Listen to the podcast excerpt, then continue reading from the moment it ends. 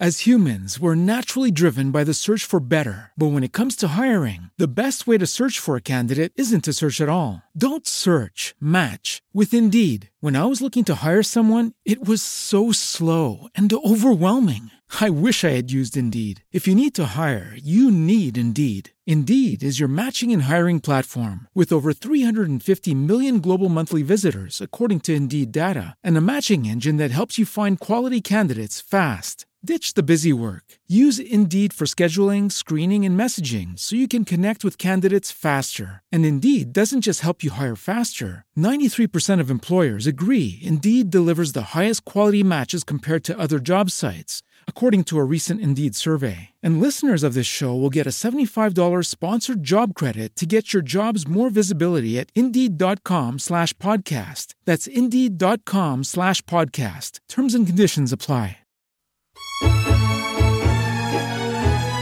Otra mirada y un poco de todo para cambiar el enfoque de la realidad. Mario Frugoni y Julio Pugliese analizan toda la actualidad desde la filosofía, el lenguaje y la cultura. Una mirada diferente sobre nuestra actualidad nacional. De lunes a viernes, sumate con otra mirada por Radio Tren Tope. Radio Tren Tope.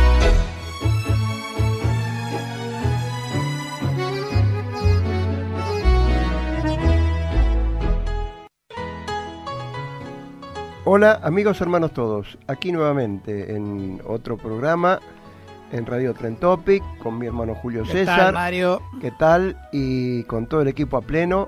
Y hoy, en est- hoy este programa nos toca poesía. Vamos a. Vamos a relajarnos un poco de, de tantas horas negras y tristes.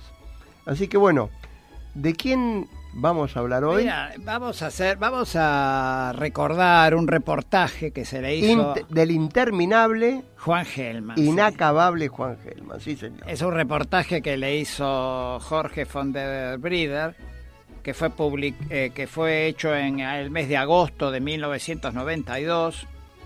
Fue publicado en Diario de Poesía número 24 de octubre de 1992 y forma parte, integra ese libro que se llama Conversaciones con la Poesía Argentina, que venimos este, desgranando hace ya rato.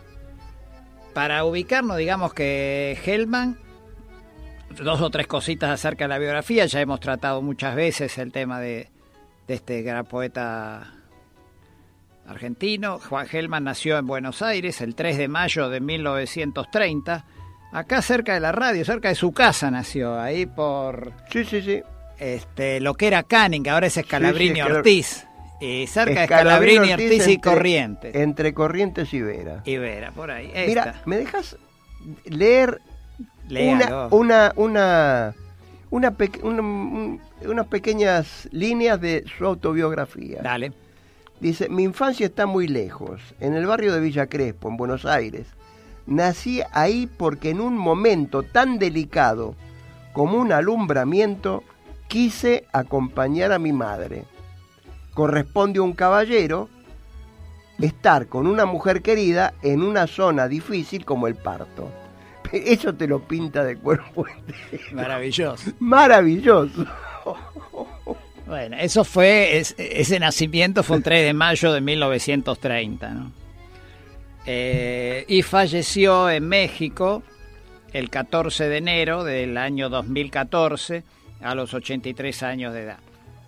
Digamos que eh, de oficio periodista, en 1974 eh, est- estuvo a cargo del diario Noticias acá en Argentina. En 1974 viajó a Europa, donde por razones políticas permaneció por 13 años. Su exilio concluyó en 1988, luego de un breve paso por Buenos Aires, marchó a México, donde, donde residió prácticamente hasta su fallecimiento. Sus libros gozan de un raro privilegio, se cuentan entre los más leídos de la poesía argentina y han merecido muchas este, ediciones. Digamos, para nombrar algunos, Digamos que Hellman publicó Violín y otras cuestiones en 1956, uno de sus primeros libros. El juego en que andamos en 1959, Velorio del Solo en 1961, Gotán en 1962, Traducciones 3, Los poemas de Sidney West en 1969, Cholera Way en 1971, Fábulas en 1971, Relaciones en 1973, Después hay una recopilación de obra poética en 1975.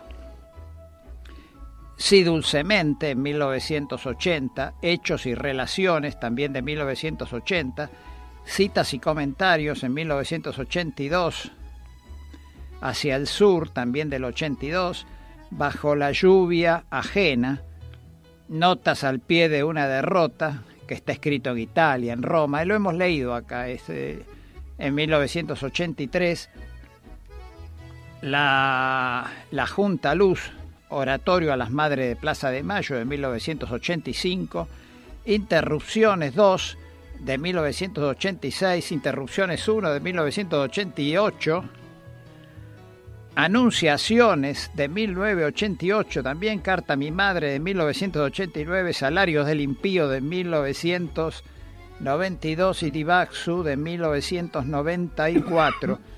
Divaxu también lo hemos leído acá, que son el castellano antiguo, esos poemas hermosos, sonetos.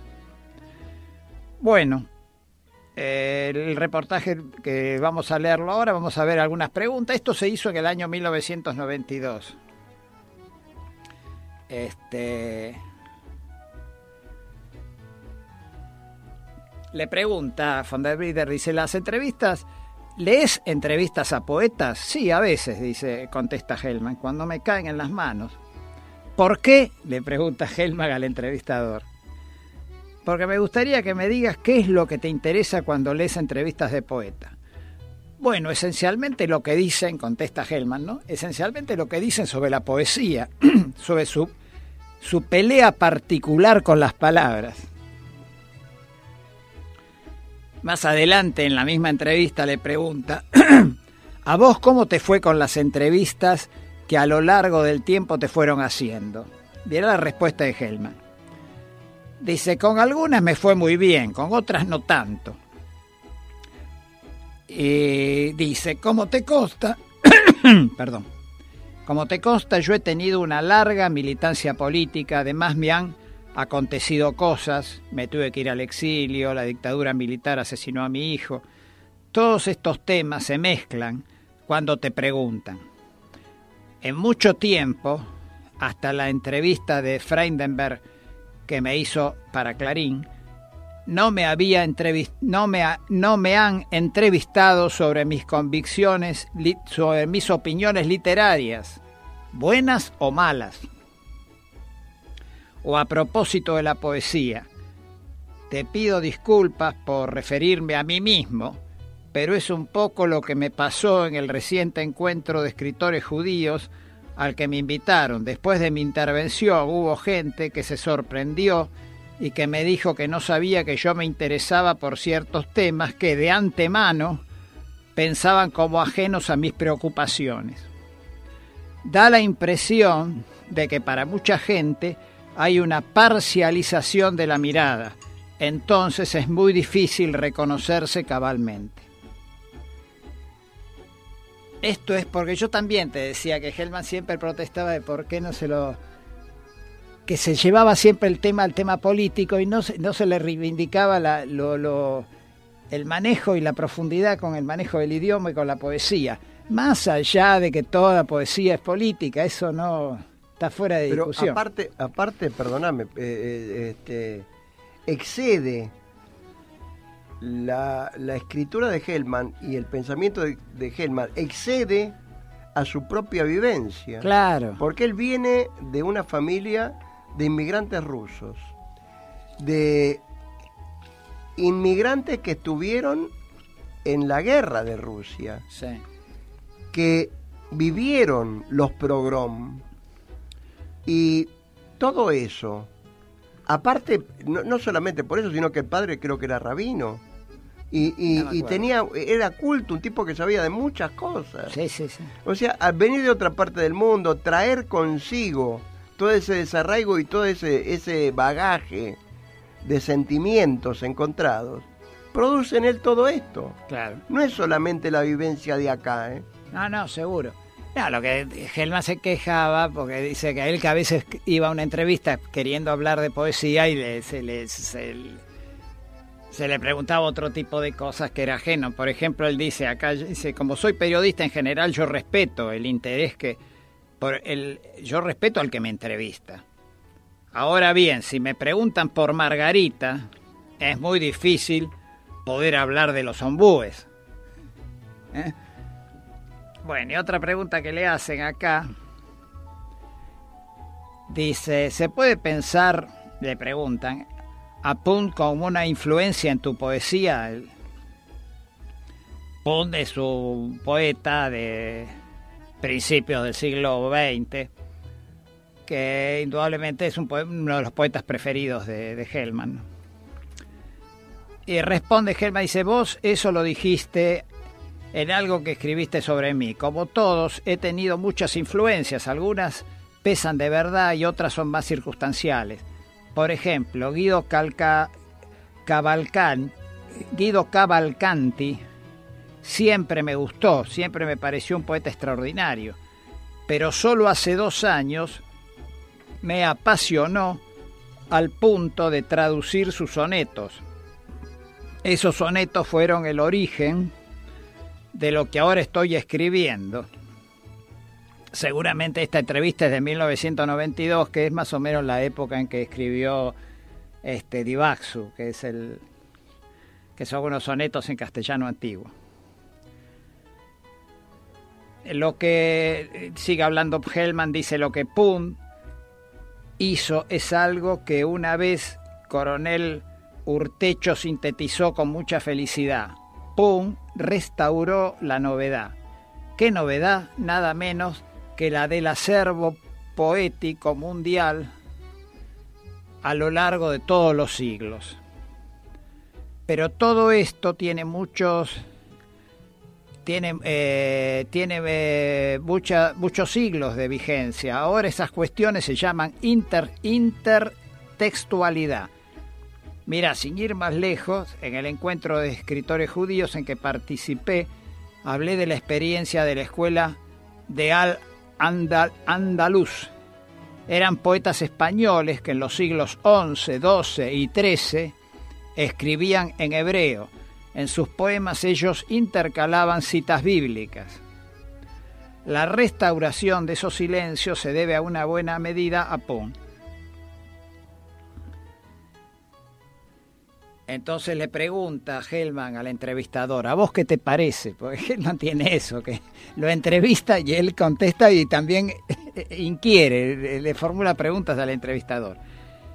Y Van der Rieder dice, tengo, tiendo a pensar que en Pum, como buen sajón y por añadidura norteamericano, hay algo muy pragmático. Pum de alguna manera está luchando contra el silencio que, por ejemplo, Mallarmé o Valéry pretendían instaurar en la poesía. Se me ocurre que tanto Pum como Eliot fueron a buscar unos metros más atrás, donde estaba la Forgé, poeta, perdón, poeta al que consideraban, perdón, ¿eh? al que consideraban un poeta menor, para recorrer un camino opuesto al del silencio. Ellos querían que la poesía siguiera hablando. En tu propio caso me da la impresión de que cada vez que con, conducís a tu poesía a un callejón sin As humans, we're naturally driven by the search for better. But when it comes to hiring, the best way to search for a candidate isn't to search at all. Don't search, match with Indeed. When I was looking to hire someone, it was so slow and overwhelming. I wish I had used Indeed. If you need to hire, you need Indeed. Indeed is your matching and hiring platform with over 350 million global monthly visitors, according to Indeed data, and a matching engine that helps you find quality candidates fast. Ditch the busy work. Use Indeed for scheduling, screening, and messaging so you can connect with candidates faster. And Indeed doesn't just help you hire faster. 93% of employers agree Indeed delivers the highest quality matches compared to other job sites, according to a recent Indeed survey. And listeners of this show will get a $75 sponsored job credit to get your jobs more visibility at Indeed.com slash podcast. That's Indeed.com slash podcast. Terms and conditions apply. Salida, solés dar un viraje inesperado para salirte del atolladero. Y mira lo que le dice Hellman, después que, que, porque todo esto que leímos es lo que dice el entrevistador. Hellman dice, el trayecto que acabas de describir es la imposibilidad de la poesía. y, y dice más, dice, más bien te diría que tiene que ver con la experiencia de todo poeta. Desde ese punto de vista yo creo en la inaferrabilidad de la poesía y en su fracaso constante. Por lo menos en mi caso, esto es así. Si una concepción, si es una concepción romántica o no, no te lo puedo decir. Entonces le dice el entrevistador, te aclaro que cuando te hablé de un punto de vista romántico no lo hice ciñéndome al periodo estético, que así denominan las historias de la literatura, sino un impulso presente en toda la literatura desde siempre.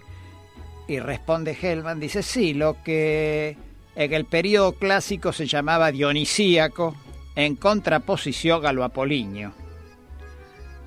Son nombres que no, alcanza, que no alcanzan porque ninguna forma de expresión es pura. Los nombres llevan a errores. Suponer que lo dionisíaco es pura expresión desatada me parece un error. A un poeta como Eliot se lo considera apolíneo, pero hay en él una cantidad de elementos dionisíacos que hacen que el esquema no cierre. Entonces le preguntan, Dylan Thomas es el ejemplo en sentido contrario. Sí, lo que decís está muy bien, es efectivamente así. El resultado, dice, para quien procura expresar suele ser el fracaso. Posiblemente esa sea, entre otras cosas, una de las funciones de la poesía, dejar constancia de ese fracaso. ¿Qué quiere decir? ¿Qué quiero decir cuando digo fracaso? Para mí el silencio no conduce, como decías antes, a un callejón sin salida, al partir del cual no se puede escribir más. Tampoco creo que Mallarmé se lo planteara así. No hay que confundir silencio con mudez. ¿Y en qué radica la diferencia? Le preguntan. Es simple.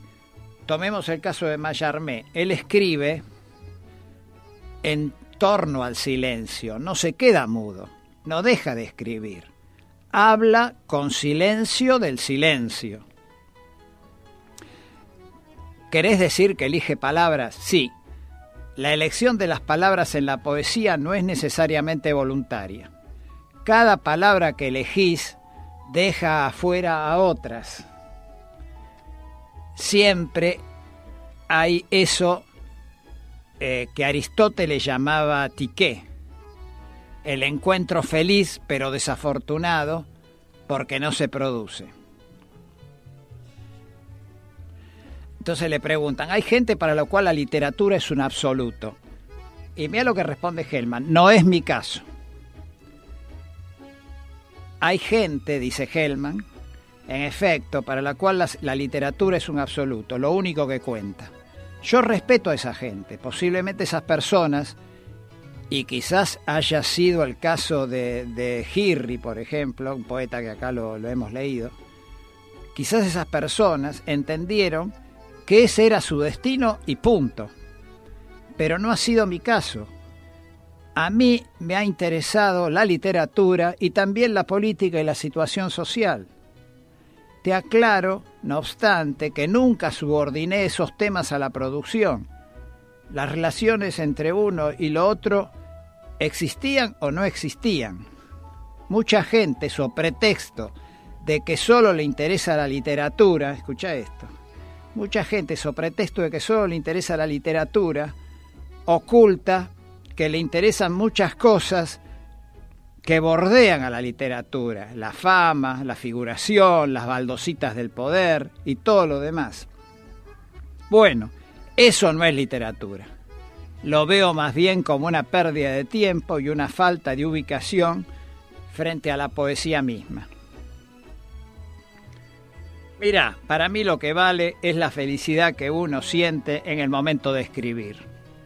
Lo que ocurre después con el poema es completamente aleatorio.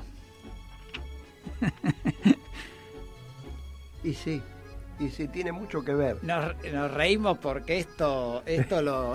y todos los días hablamos de alguna manera. Claro. Y, es por eso, lo, lo, hablamos la vez pasada cuando leímos otro reportaje a él, cuando hablaba de del fracaso. Sí.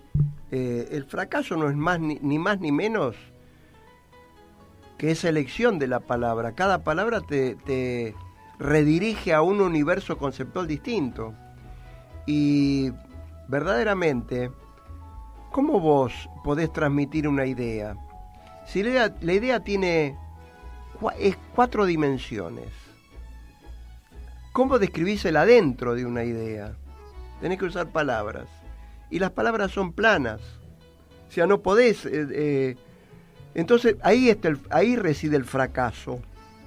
Pero bueno, yo creo que vos tenías un... Eh, Había... Vamos, terminamos porque tenemos todavía Mira que. leemos un, un, pedacito más y después ya vamos con el tema de. Si no, no entramos, no entramos con el tema, ¿eh? Sí, sí, no. Por eso yo no quise interrumpirte para no, nada. No, vamos. no es un tema, es una poesía leída por el propio Hellman. Dale. Acá le, le preguntan, dice. Eh, una de las últimas preguntas dice: En vos, le dice el, el entrevistador, se reúne una serie de circunstancias. Sos poeta, fuiste militante político, te ocurrieron varias tragedias personales que son de dominio público. Te resulta te resultará claro que mucha gente se acerca a vos y otra tanta te rechaza por motivos ajenos a la poesía misma. Y él responde, todo lo que vos describís ocurre. Hay quien se me acerca o me rechaza por todas esas circunstancias. Habrá también quien se, se me acerque por alguna de ellas en particular, ¿no? Te cuento una anécdota. Recuerdo que en los años 60, también en los 70, Olga Orozco, a Olga Orozco le reprocharon que manifestara aprecio por mi poesía. Le dijeron, es una poesía social, política. Ella contestó, pero yo la leo de otro modo. Ella leía poesía, no temas. Vos sabés lo que yo pienso de la cuestión del, del tema, así que no lo voy a repetir. Los fenómenos de orden sociológico son lo que son ¿Y qué le vamos a hacer? La poesía rompe ese chaleco. Sea la época que sea, los poetas van a seguir hablando de la soledad, del abandono, del hastío, del amor, del desengaño. Bueno, y después de esto vamos a cerrar con un tema, eh, una poesía leída por el propio Juan Gelman, y que la vamos, eh, si me permitís, la quiero dedicar a todos los jóvenes por favor. A todos los jóvenes de nuestro país que en estos últimos años, en estos últimos 12 años, han este, asumido un compromiso social y un compromiso político como hacía tiempo, por lo menos de los años 60 y 70, no se veía en nuestro país.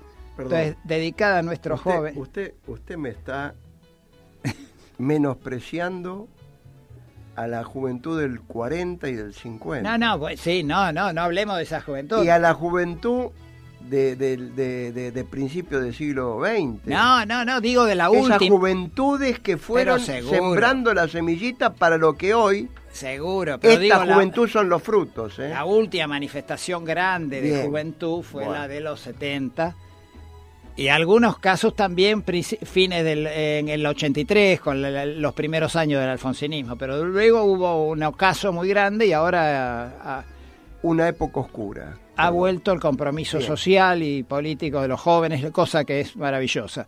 Bueno, la poesía justamente habla de eso. Ruiseñores de nuevo se llama, es por la vuelta de los ruiseñores. Adelante. Y amigos, hermanos todos, nos vamos despidiendo. en la voz de Juan Gelman. En la voz de Juan Gelman. Bien, y los esperamos en otro programa de, Otra Mirada un poco de todo aquí en Radio Tren Topic. Amigos, hermanos todos, abrazo fraterno a la ronda y disfruten del poema. Gracias. En el gran cielo de la poesía, mejor dicho, en la tierra un mundo de la poesía que incluye cielos, astros, dioses mortales, está cantando el ruiseñor de Keats, siempre. Pasa Rimbaud empuñando sus 17 años como la llama de amor viva de San Juan. A la Teresa se le dobla el dolor y su caballo triza el polvo enamorado de Francisco de Quevedo y Villegas. El dulce garcilaso arde en los infiernos de John Donne. De César Vallejo caen caminos para que los pies de la poesía caminen, pies que pisan callados como un burrito andino Baudelaire baja un albatros de su reino celeste. Con el frac del albatros Malarmé va a la fiesta de la nada posible. Suena el violín de Berlín en la fiesta de la nada posible. Recuerda que la sangre es posible en medio de la nada. Que Girondo yublimará perrinunca la mora. Y girarán los barquitos de Tuñón contra el metal de espanto que obusó a Apolinar.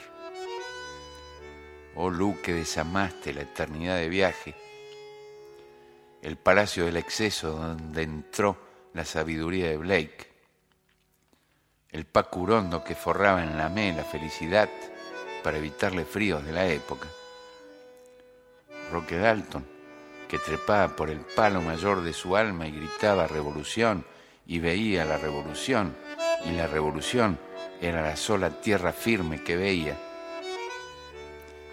Y Javier Heró, que fue a parar tiernísimo a la selva, y abrió la selva de la boca con su torrente claro. Y el padre Darío, que a los yanquis dijo no, como Sandino dijo no, y el Frente Amplio de la Poesía y de la Guerra les volvió a decir no y Nicaragua brilla en su ejercicio de amar. Martí, yendo viniendo por el aire con los muertos queridos que vio volar como una rosa blanca. ¿No ves a mis compañeros volar por el aire ochenta años después? ¿Estás despierto para que sigamos diciendo no? Los muertos se ponen pálidos como Magdalena cuando amasaba sus panes con más lágrimas que harina hasta que venga el día.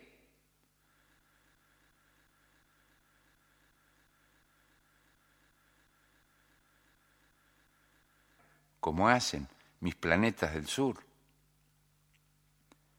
Ahora canta el ruiseñor del griego al fondo de los siglos. Pasa Walt Whitman con el ruiseñor al hombro cantando en Paumanok pasa el comandante Guevara a hombros del ruiseñor. Pasa el ruiseñor que se alejó de la vida callado como burrito andino en representación de los que caen por la vida. Pasa la luna de rosados dedos.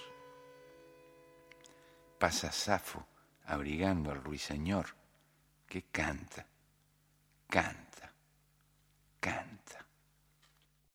As humans, we're naturally driven by the search for better. But when it comes to hiring, the best way to search for a candidate isn't to search at all. Don't search, match with Indeed. When I was looking to hire someone, it was so slow and overwhelming. I wish I had used Indeed. If you need to hire, you need Indeed. Indeed is your matching and hiring platform with over 350 million global monthly visitors, according to Indeed data, and a matching engine that helps you find quality candidates fast. Ditch the busy work. Use Indeed for scheduling, screening, and messaging so you can connect with candidates faster. And Indeed doesn't just help you hire faster. 93% of employers agree Indeed delivers the highest quality matches compared to other job sites, according to a recent Indeed survey. And listeners of this show will get a $75 sponsored job credit to get your jobs more visibility at Indeed.com slash podcast. That's Indeed.com slash podcast. Terms and conditions apply.